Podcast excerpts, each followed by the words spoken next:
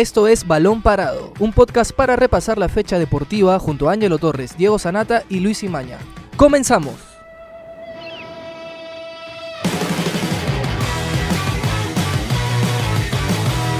Hola, ¿qué tal amigos? Bienvenidos a una nueva edición de Balón Parado desde casa. Mi nombre es Octavio Romero.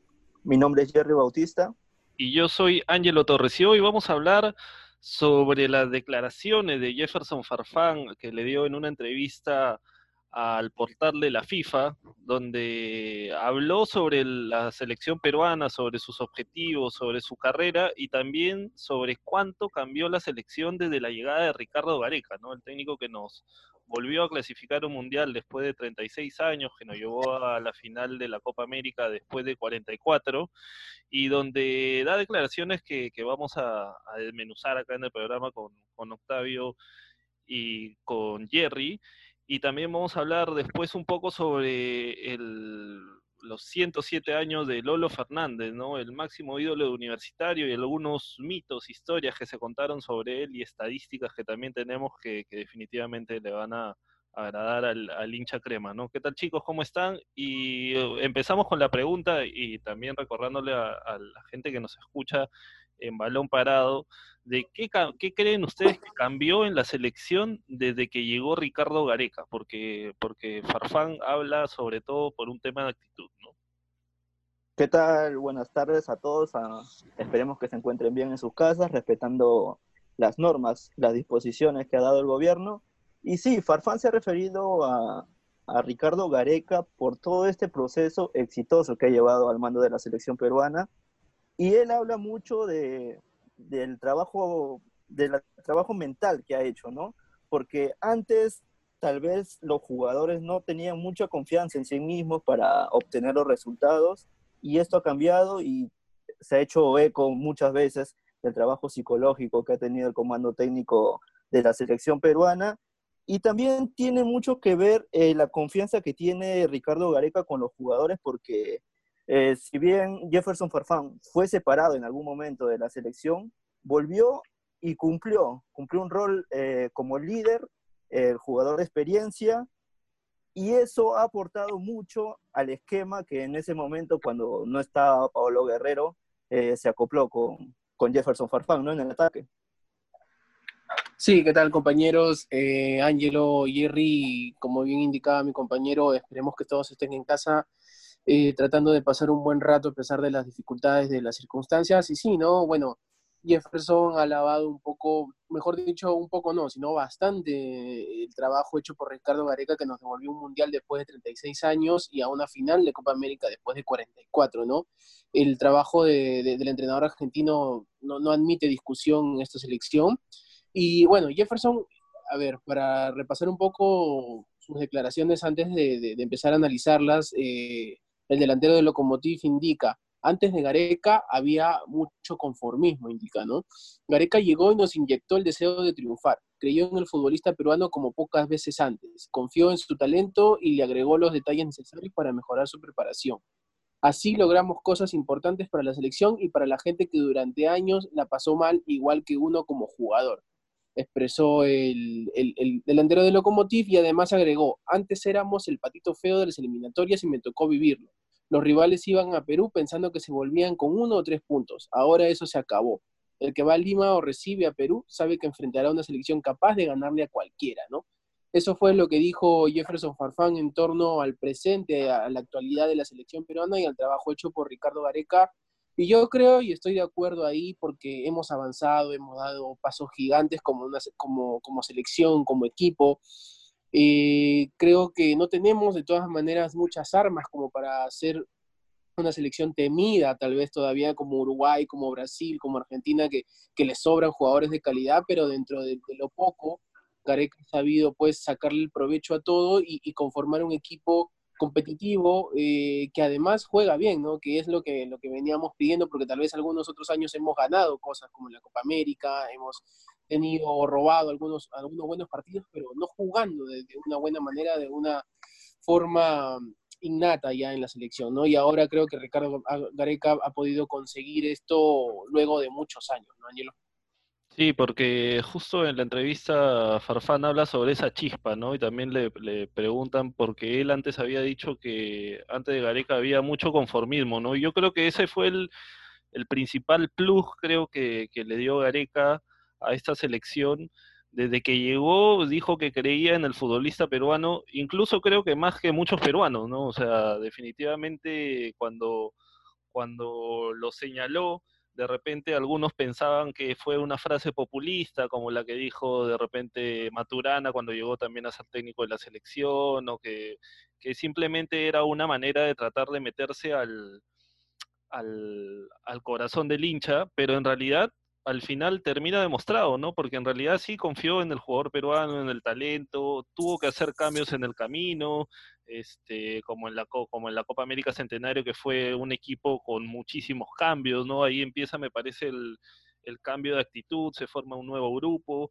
Y yo creo que más allá del tema de los resultados, que definitivamente son por lo que más se termina eh, valorando a, los técnicos, a los jugadores, en este caso a la selección, creo que tiene que ver mucho este, Gareca con el buen ambiente, que fue ha sido un líder eh, importante y necesario, y ha sido el que ha cambiado muchísimas cosas. Yo no sé qué va a pasar cuando, cuando Gareca se tenga que ir o cuando decida irse, y, y todo probablemente cambie, ¿no? Este, ahora tiene un contrato hasta el final del proceso para Qatar, y por, por este momento hay estabilidad, pero en realidad habría que retroceder nada más unos seis años, siete años y veríamos que la selección peruana era muy inestable, que no ganaba partidos de local, de visitante, disculpen, hace muchísimo, ¿no? O sea, con, con Gareca se rompieron varios mitos, ¿no? Se gana por primera vez en, en Asunción, se gana por primera vez en Quito, ¿no?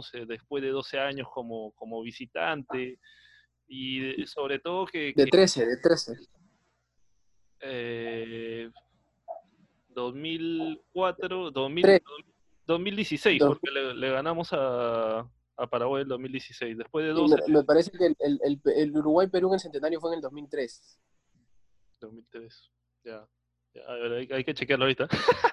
pero este, pero sí, o sea, definitivamente habían pasado, había pasado más de una década y, y, el cambio de actitud se notó, ¿no? Que es algo que destaca Farfán, que incluso como mencionado Octavio, entró, o sea, él era referente de la selección y sale, ¿no? Sale por varios factores, ¿no? Sale por un factor futbolístico, porque no tenía ritmo, por ahí también unos temas de actitud y declaraciones que no gustaron en el comando técnico cuando cuando me parece que fue contra Venezuela, que, que dice que juega medio lesionado.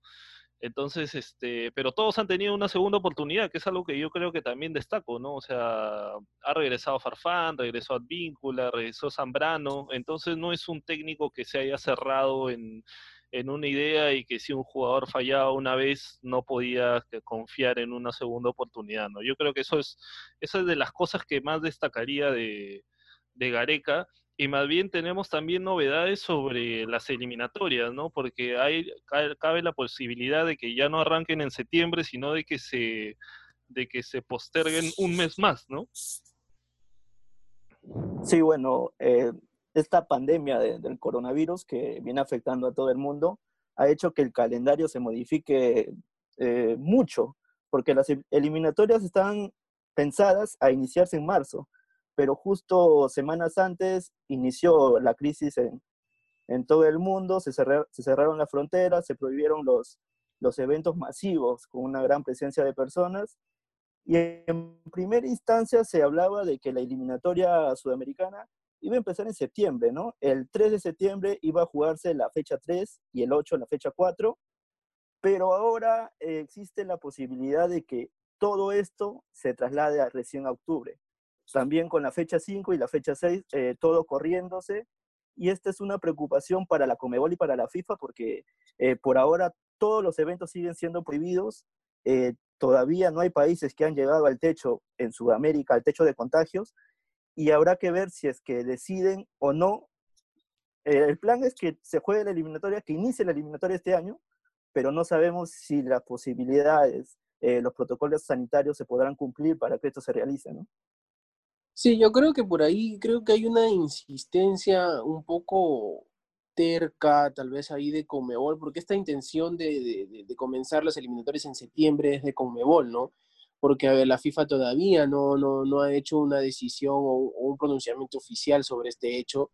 Lo cierto es que el fútbol está suspendido hasta nuevo aviso en, en esta parte del mundo y el ente rector de Sudamérica como que se está cerrando un poco en querer volver con esta competencia sí o sí este año, ¿no?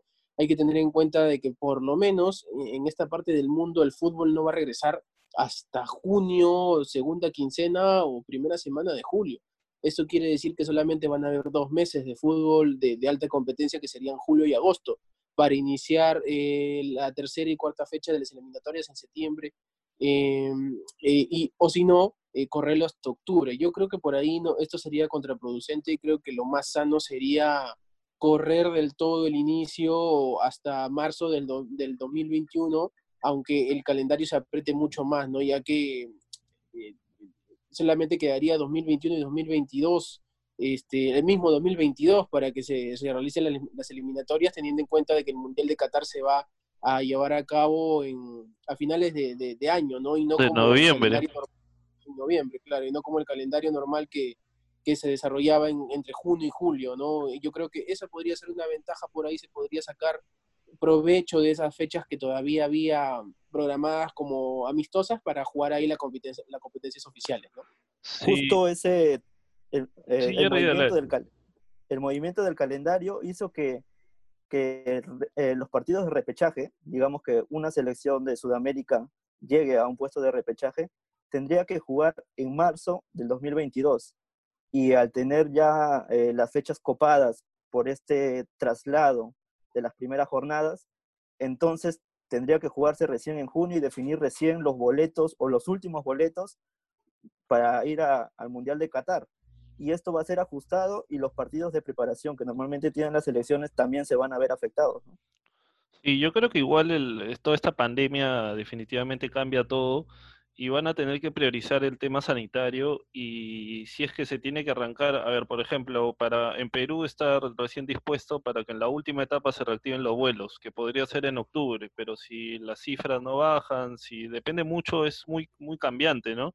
Así que podría pasar a ser en noviembre, se tendrían que jugar las, las fechas siguientes o lo más optimista, lo más digamos, creo que que podrías tener menos riesgo y ya pasarlo para el próximo año, como, como comentaba Octavio, pero eso también te obliga a plantear nuevamente el fixture, este, vas a tener que jugar de repente más partidos en el 2021, donde también hay Copa América, Exacto. Este, y pasarlo hasta el 2022, supuestamente el repechaje iba a ser en marzo, me parece, el 2022. Exacto. Entonces, eh, y tendrías que apretar todo para terminarlo, no sé, entre junio y julio del 2022, las eliminatorias, y de repente jugar el repechaje en septiembre y por ahí tener unos amistosos en octubre. Todo se va a apretar muchísimo, ¿no? Así que van a tener que ver la manera de solucionarlo de una manera que nadie se vea perjudicado, que la, menor cantidad de selecciones se vea perjudicada.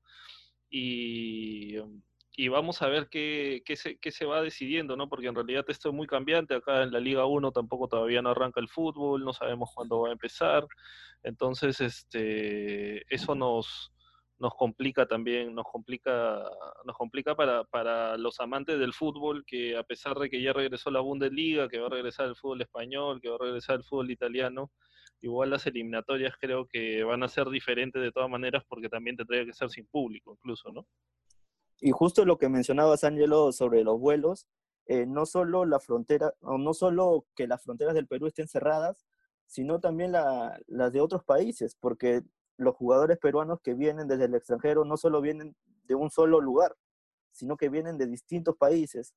Entonces también habrá que ver si es que ellos están permitidos de salir, de viajar y de llegar a, la concentración de la selección. Me parece que también es otro, otro detalle a tener en cuenta para ver si se reactiva o no las eliminatorias. Y también hay que tener en cuenta de que al, al apretarse el calendario, aquí en Sudamérica falta todavía desarrollarse las ligas, eh, falta la Copa Sudamericana, la Copa Libertadores, y eso cuánto tiempo le va a quedar a, los, a los comandos técnicos de las elecciones para poder trabajar eh, antes del reinicio de, las eliminatorias, o mejor dicho, del inicio oficial de las eliminatorias, ¿no? Yo creo que ahí Comebol va a tener que ceder, junto con FIFA va, va a tener que, buscar este, nuevas fechas, eh, ya que de marzo, me parece que del 2021 todo pasaba hasta septiembre, eh, creo que van a tener que aprovechar las fechas dobles de junio para poder ahí este, reprogramar otra vez las jornadas eliminatorias y poder pues calzar antes de, la realización del Mundial de Qatar en el 2022, ¿no? Pero justo ahí choca, las de junio chocarían con la, Copa América, ¿no? Pero siempre hay una fecha un mes antes del inicio de la Copa América. Siempre hay unas eh, antes, hay, hay, partidos amistosos justamente como preparación. Yo creo que estos partidos ya no deberían ser amistosos, sino oficiales, ¿no? Por los puntos. No queda de otra. Y esto va a afectar también eh, en lo físico a los jugadores que miren, tienen tanto tiempo de para, van a regresar con una carga por el calendario tanto de sus equipos como de sus selecciones y tienen que seguir jugando porque recordemos que en junio son las vacaciones ya de los jugadores, porque en Europa los torneos terminan en mayo. Junio son las vacaciones, algunos juegan eh, la Eurocopa, ya sea la Eurocopa, la, Copa América, y van a tener que este tiempo libre dedicarse también a jugar. Y creo que es todo hubo algo perjudicial para el físico también de los jugadores.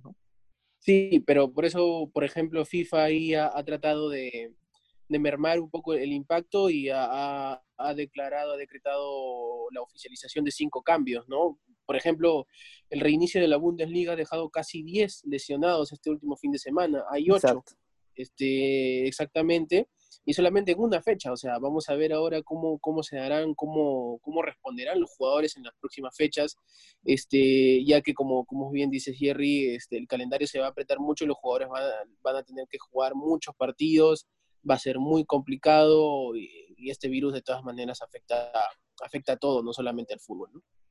Sí, definitivamente. Vamos a ver cómo se va resolviendo todo en las siguientes semanas, en los próximos meses.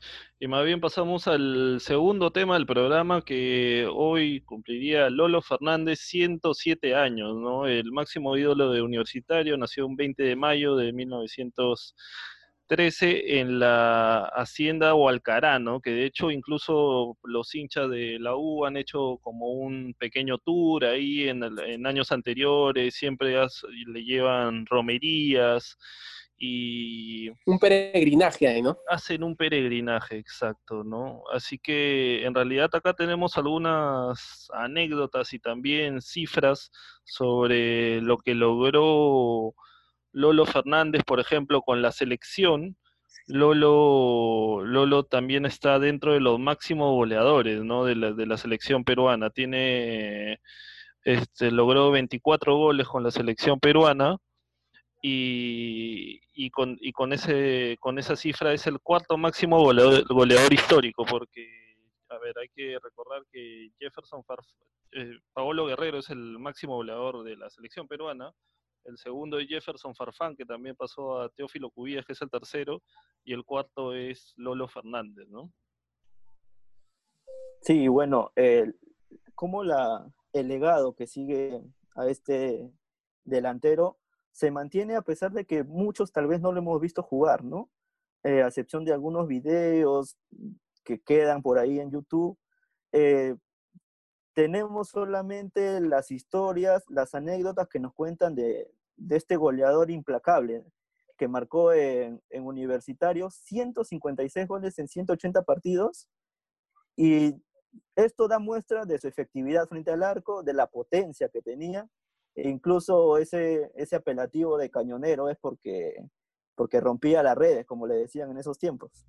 Sí, no, ese, ese apelativo eh, viene en mención porque en sus primeros años como futbolista eh, en, su natal Cañete, en un partido pues amistoso, amateur con los amigos, de, un fuerte disparo rompió un travesaño, ¿no? Y además también hay muchas historias en, torno al ídolo crema, por ejemplo, aquella, aquella famosa historia del cheque en blanco que rechazó por, amor universitario, eh, luego del ofrecimiento de Colo Colo que quería llevárselo como sea, ¿no? Luego de que a, ver, hay que, hay que contarlo, Lolo Fernández vistió eh, la camiseta de Alianza Lima durante una gira del cuadro íntimo a Chile luego de este partido los, chilenos eh, se quedaron muy impresionados con, el, talento y la habilidad del delantero Lolo Fernández y pues jugó un, partido amistoso también con Colo Colo, ¿no? Y quisieron ficharlo, pero por unos temas eh, logísticos, un tema económico que al final la Federación Peruana logró resolver, Lolo Fernández se terminó quedando, ¿no?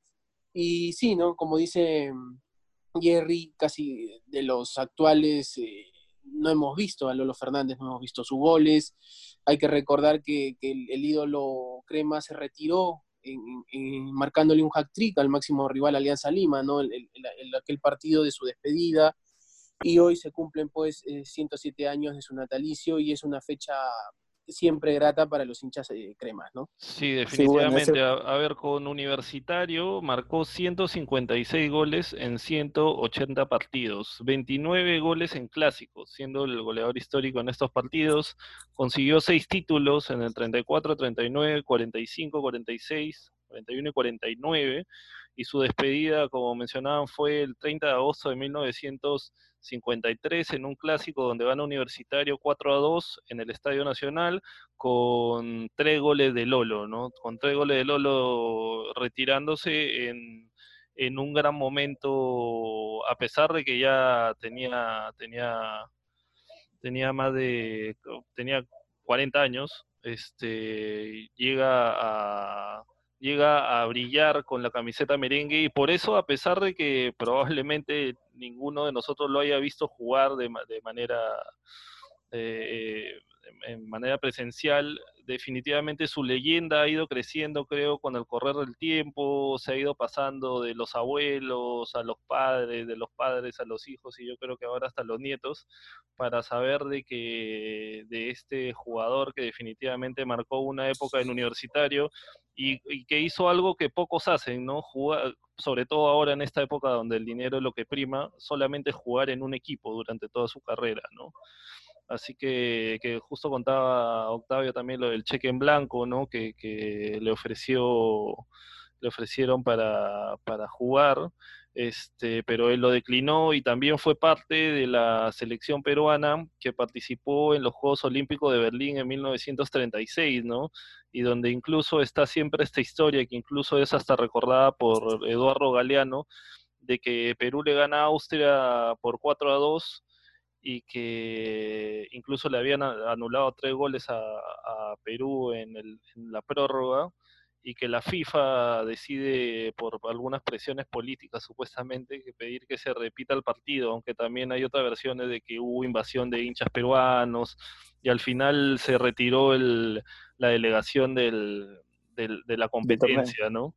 Pero son, son varias historias, ¿no? Que tiene que tiene Lolo Fernández, que fue homenajeado en, el, en 1952 cuando le entregaron los laureles deportivos también que están puestos en el, en el Estadio Nacional, ¿no? Y hay que recordar que el Estadio de Breña, el primero que tiene la U, este, lleva su nombre también, ¿no? Sí, bueno, es un, un mítico jugador querido en universitario que incluso eh, muchos eh, constantemente le están pidiendo es como un, tipo de, ¿cómo decirlo? Eh, es como una deidad, ¿no? Una deidad crema que los hinchas consideran que haciendo ciertos pedidos podrían cumplírselos.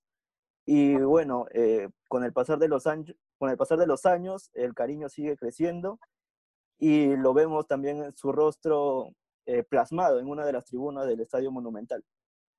Sí, son, fueron 23 años en total ¿no? que, jugó en universitario. Tal vez estos tiempos no permiten que, el club, eh, que los hinchas puedan celebrar estos, estos 107 años del, del exjugador Crema, pero eh, siempre estará presente ¿no? en el cariño de los hinchas aficionados y de la selección peruana, ¿no? que como mencionaba Ángelo, no solamente estuvo en, en, los Juegos Olímpicos del 36, sino también fue parte del equipo, el equipo campeón de la Copa América del 39 este, donde además fue el goleador del torneo también fue. Y, es, un hecho que ha marcado no solamente la historia del, de, de, universitario, sino también del fútbol peruano, ¿no? Un extraordinario goleador que, que, se confunde junto a Jefferson Farfán, Pablo Guerrero y Teófilo Cubías entre los máximos goleadores de nuestra historia, ¿no? Y creo que es, es es mostrar mucho respeto, recordar estos siete años de su natalicio, ¿no?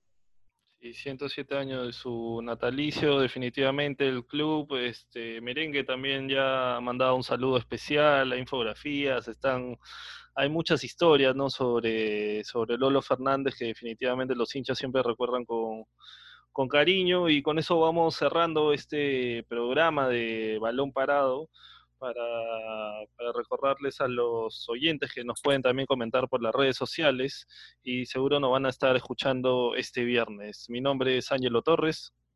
Mi nombre es Jerry Bautista. Y yo soy Octavio Romero. Nos encontramos el viernes en una nueva edición. Hasta aquí llegó Balón Parado, un podcast de la República. Escucha un nuevo episodio todos los lunes, miércoles y viernes. Para más información visita larepublica.pe slash podcast. También estamos en Spotify, Evox, Google Podcast y Apple Podcast. Suscríbete para no perderte ningún episodio. Sigue escuchando La República Podcast.